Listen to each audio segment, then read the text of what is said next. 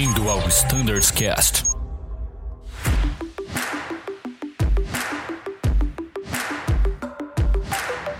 Buenas pessoal que nos escuta no Standards Cast, sejam bem-vindos a mais um episódio. Meu nome é Thiago Biasdorf, faço parte do time de Flight Standards e hoje estamos aqui com a equipe completa de Flight Standards do A320. Vamos falar da frota 320, algumas novidades aí no nosso manual, no FCOM e também a apresentação do mais novo integrante aí do Flight Standards.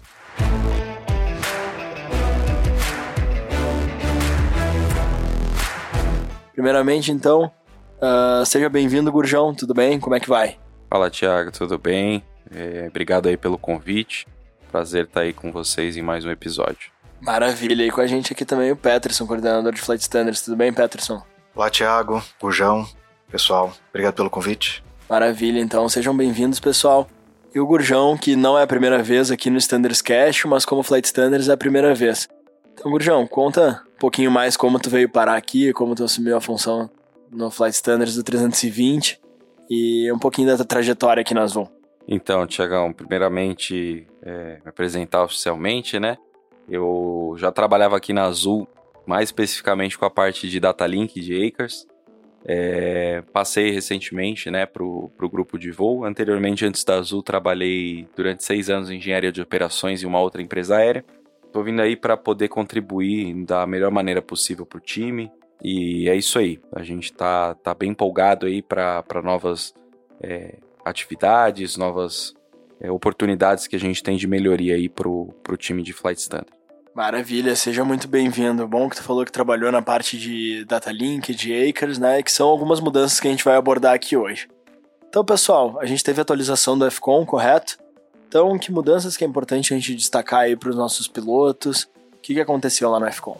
Bom, Tiago, a gente recebe regularmente revisões planejadas da Airbus e essas revisões também são oportunidades de coletar todos os feedbacks que a gente recebe dos pilotos na rota, nas salas de aula, e durante a instrução também, é, nas revalidações, eles passam para a gente oportunidades de melhoria no SOP, no texto, algumas correções. E aí a gente consolida isso tudo junto com a revisão planejada da Airbus e produz um manual com bastante novidade. É, algumas coisas já estavam fluindo, estavam em andamento ali por revisão de, do SOP principalmente, né, mas a gente melhora o texto né, nos capítulos de sistemas, e também, se precisar, a gente revisa o FCTM, né, para ficar mais alinhado com o que a gente já está atuando no dia a dia. Então a gente pode começar entre as modificações aí mais importantes. A gente tem um mecanismo de é, novo, né, de solicitar o plano de voo automatizado via Acres. O João ajudou a gente a, a redigir esse texto. E aí isso vai com certeza garantir que os pilotos tendo cobertura do Datalink, eles vão poder receber o plano de voo. Isso faz com que você mantenha a integridade e ganhe tempo né, tenha mais agilidade. O João pode explicar para a gente como é que vai ser então? É, na verdade a gente já tinha é, instaurado esse, essa nova é, funcionalidade, a gente já inseriu essa nova funcionalidade já há um tempo, só que da forma que a gente tinha escrito, na verdade é, alguns reportes aqui foram acontecendo que fez a gente é, ajustar o processo, na verdade. Então, uh, antigamente a gente colocava o número do voo na página do Initi e depois inseria o, o city pair, né, o front to, na página do Initi E isso, pela lógica do Airbus, fazia com que se a gente recebesse o uplink fosse direto para o Secondary Flight Plan. E muitas vezes ele até mesmo recusava o plano, trazendo, obviamente, até uma descredibilidade. Pô, não está funcionando, na verdade é que realmente a gente precisou ajustar o texto então, basicamente, a coisa que a gente é, modificou nessa fase do pre-flight é o Pilot Flying vai inserir no iniciar somente o número do voo, então azul 4000, azul 4001, enfim, qual seja o número, tá? É, e a gente faz a inicialização depois pela página do AOC, né? Então vai lá em AOC, Pre-Flight, Init Data, e aí a gente insere o Departure e o Arrival e solicita via AOC a inicialização. Isso faz com que o plano, quando for recebido, ele suba direto para o Active Flight Plan, só que sem as seeds e stars. A gente optou por é, enviar somente a porção da parte em rota para que seja inserida e conferida a, as transições, né, seed, star, conforme está no nosso, no nosso plano de voo. É, isso traz até uma, uma agilidade valendo lembrar que o tempo máximo para a gente receber é de 4 minutos. Não é que vai demorar 4 minutos para receber esse plano. A gente fez uma melhoria no processo, hoje está bem rápido, gerando em torno de 10 a 15 segundos no máximo, a partir do momento que vocês apertam o init request lá do nosso AOC. Aproveitando que a gente já está falando da página de init request, ali a gente já insere, todos os pilotos inserem os dados para experiência recente, com informação do pilot flying, e essa mensagem tem que ser enviada para fazer o controle da experiência recente de ambos os pilotos. Caso ali o piloto tenha redigido de uma forma incorreta ou e tenha esquecido de passar por essa parte, a gente criou uma tarefa automatizada também no, no Wakers que os pilotos 15 minutos após a decolagem, caso não tenha sido enviada a mensagem ou ela tenha sido enviada de uma forma incorreta ou com algum ok, bom dia, uma barra, uma pontuação, é, em que o sistema não consegue ler essas informações da forma que elas têm que ser enviadas, como está no SOP, os pilotos vão receber uma mensagem para encaminhar a, a, o, ter o free text novamente da, do PF. Ainda assim, a gente está criando um novo processo, mais automatizado, em que os pilotos vão simplesmente marcar no post-flight, finalizou o voo, faz o parking checklist, ele vai só selecionar quem foi que fez a etapa de decolagem, foi o captain, o first officer, quem fez o pouso, o captain, first officer. E além disso também, os pilotos vão inserir procedimentos especiais como a RNPAR, CAT2, futuramente o CAT3, e lançar ali também se o procedimento foi feito com sucesso ou não. Então, essa é mais uma ferramenta que está em desenvolvimento. Assim que ela for implantada, a gente pode até descontinuar o free text e trabalhar só com a tarefa automatizada. É isso aí, pessoal. Então, lembrando, é, até um adendo do que o Peterson falou, a questão do post-flight, ele vai estar tá aliado com a inicialização lá no começo, onde a gente, após fazer a inicialização dos dados de datalink, a gente precisa colocar o nosso RE na segunda página lá do init data. Isso vai fazer com que ele migre nesse novo processo quando for feito o post-flight, o post-flight report, onde contém a função de quem pousou e quem decolou, já vai vir automaticamente a mensagem no final com o RE que vocês colocaram lá no início, né? E lembra que hoje também colocar um RE é importante para o processo de aceitação da load sheet que precisa ter o RE, ele também migra automaticamente. Então é uma coisa conectada na outra. Outro ponto de revisão importante que foi repassado no feedback de vocês é que o nosso SOP ele contém a informação de que é preciso o CM2 fazer o check do rádio antes do teste de fogo da APU. Isso pode acontecer que numa localidade distante, é, caso um APU tenha esteja pegando fogo e o piloto não esteja vendo, ou alguém pode chamar pelo rádio e informar. Então é preciso ligar o rádio, checar o CM2 e depois fazer o check de fogo da APU. Isso já era refletido no SOP, agora a gente passou para o Normal Procedures do QRH e também para o CARD que fica no verso do Normal Checklist. Outro, também outro feedback que a gente recebeu da rota foi os pequenos ajustes de task sharing que podem estar diferentes do, do SOP. É, agora no voo de cruzeiro está coerente. No task sharing, o Pilot Monitoring seleciona a frequência do HF dependendo do horário recebido no OFP para fazer o monitoramento do HF em uma chamada em caso de necessidade com a empresa.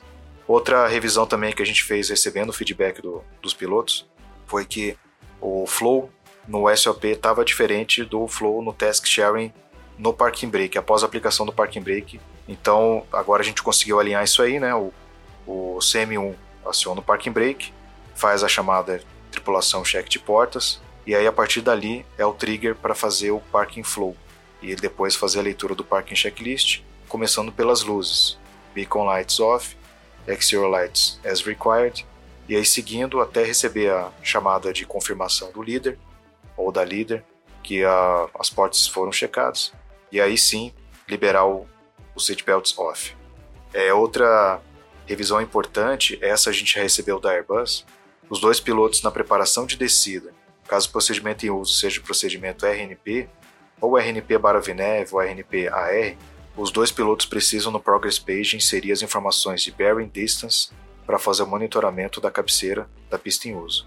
E além disso também, falando sobre procedimento RNP, só uma lembrança, um lembrete rápido, um reforço que também está no FCTM na última revisão, são as regras de ativação do Approach Push Button para engajar o Final Approach. O FCTM coloca três cenários de FDP e os pilotos devem verificar no MCDU qual é o waypoint ou fixo que a partir dali ou a próxima próximo segmento vertical é o FDP, onde você vai ter ali a rampa de 3 graus ou 3 ponto alguma coisa. É, verificando esse ponto, só quando esse ponto, o FDP, estiver no ND como two waypoint, é que o approach push button deve ser engajado e o final approach vai ficar standby, vai ser ativado assim que interceptar a rampa no FDP. Caso os pilotos façam a ativação do final approach push button em um waypoint diferente do FDP, o avião pode ter um comportamento inadequado, como por exemplo descer para Moca. Se o ponto à frente, que não é ainda o FDP, tiver uma restrição above, acima da Moca, a aeronave não vai cumprir essa restrição. Então é muito importante verificar na preparação da descida, em caso de procedimento RNP no aeroporto de destino, os dois pilotos no Progress Page inserirem o Barry Distance da cabeceira e também verificar no Descent Preparation qual fixo na aproximação é o FDP. Colocando, por exemplo, procedimento RNP em Recife, da pista 1 no 8, o FAF é o FDP. Sendo assim, somente quando a aeronave estiver com uma perna de ativa, o two point sendo ou, o FAF, que é a top, que é o FDP, aí sim deve ser ativado o approach push button. Caso diferente disso, a aeronave pode ter um comportamento inadequado e descumprir uma restrição no IF, por exemplo, que é 1.800 pés. Então é importante a gente há mudanças de procedimentos, há revisão de procedimentos ou de cartas. Nas revisões é importante verificar sempre o index, a última revisão e a efetividade desse procedimento, e aí verificar ali também, em todos os procedimentos RNP, qual que é o FDP, e aí qual vai ser a estratégia tanto de gerenciamento da energia, quanto de configuração da aeronave no guidance, para ativar o push button ou o approach push button no momento correto. E mudando um pouquinho o, o, o tema, ainda dentro da questão da revisão de procedimentos, é, recentemente a gente fez uma modificação no nosso Additional Procedures principalmente na parte de contatos do MedLink. É importante ressaltar que a partir de agora toda a comunicação vai ser feita via ACRS com o time da MedAir, que é quem provê o serviço do MedLink, e no additional do QRH consta o procedimento correto, lembrando que caso tenha que ser iniciado o contato, a primeira coisa é enviar o reporte completo no Miscellaneous Menu e na e MedLink, preencher todos os campos ou os campos que são pertinentes e enviar.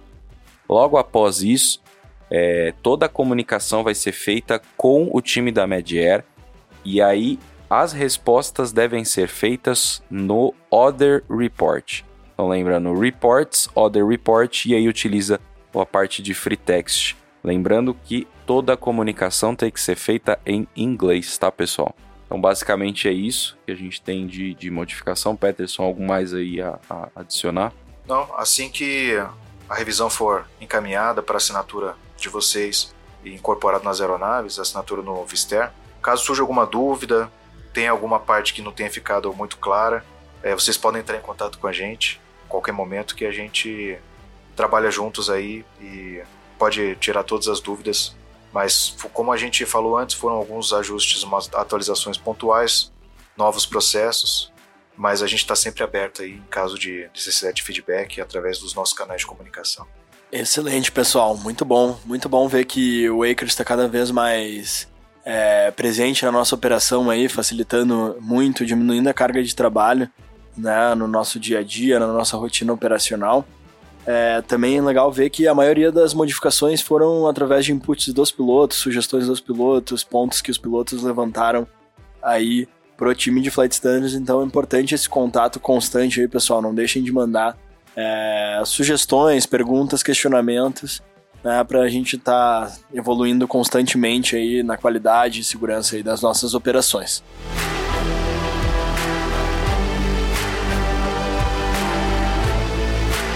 time de Flight Standard está sempre à disposição. Queria agradecer a presença de vocês, Gurjão, Peterson, muito obrigado.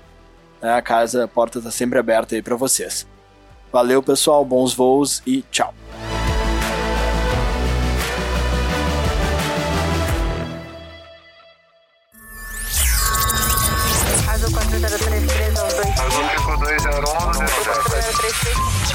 Você ouviu ao Standards Cast.